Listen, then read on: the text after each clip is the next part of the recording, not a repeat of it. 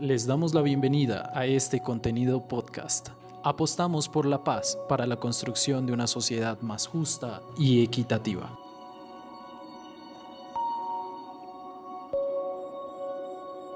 Mary Rodríguez, docente de Ciencia Política de la Pontificia Universidad Javeriana. Bueno, lo primero que hay que decir es que eh, aunque es importante que tengamos unas reglas básicas y que tengamos unos acuerdos básicos, todas las negociaciones son diferentes.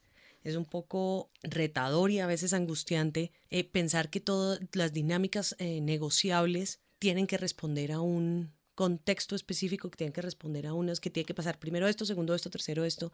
Hemos, hemos em, empezado a entender que es muy peligroso hacer la paz, hacer resolución de conflictos y negociar con fórmulas.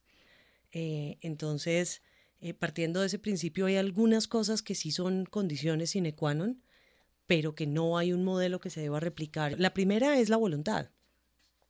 La voluntad de hablar, que no es lo mismo que la voluntad de, o que, o que sea la garantía de que vamos a acordar una cosa y que vamos a dejar de estar en disputa. Son dos cosas distintas. Eh, en las negociaciones de lo armado y cuando la sociedad civil en particular está ahí involucrada de muchas maneras, yo creo que las primeras etapas deben garantizar mucha confidencialidad y mucha privacidad, eh, porque las personas están en riesgo, porque eh, los actores que se confrontan son actores que están poniendo en juego su identidad, su seguridad, su reconocimiento, eh, están poniendo en juego lo que son.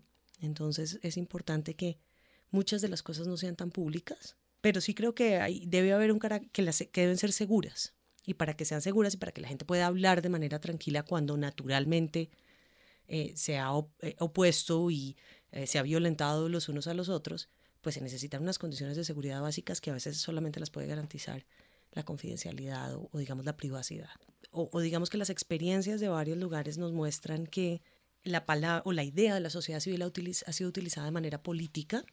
Entonces, desde que tu nombre es sociedad civil, todo está bien vamos a consultar a la sociedad civil, vamos a involucrar a la sociedad civil, la sociedad civil, la sociedad civil, y se vuelve casi que una frase de, cajón, y se vuelve ese actor que se nombra todo el tiempo, que es como tu tercer actor.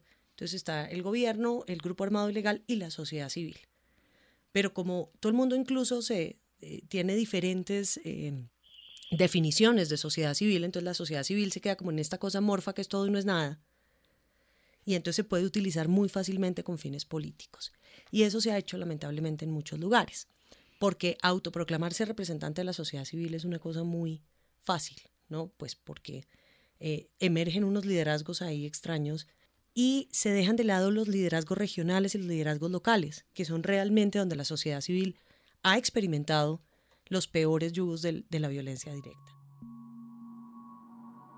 Este fue un fragmento del programa radial Rompecabezas, muchas voces, otras formas de vernos. Un proyecto en alianza con la Pontificia Universidad Javeriana, CINEP, Programa por la Paz y Javeriana Estéreo.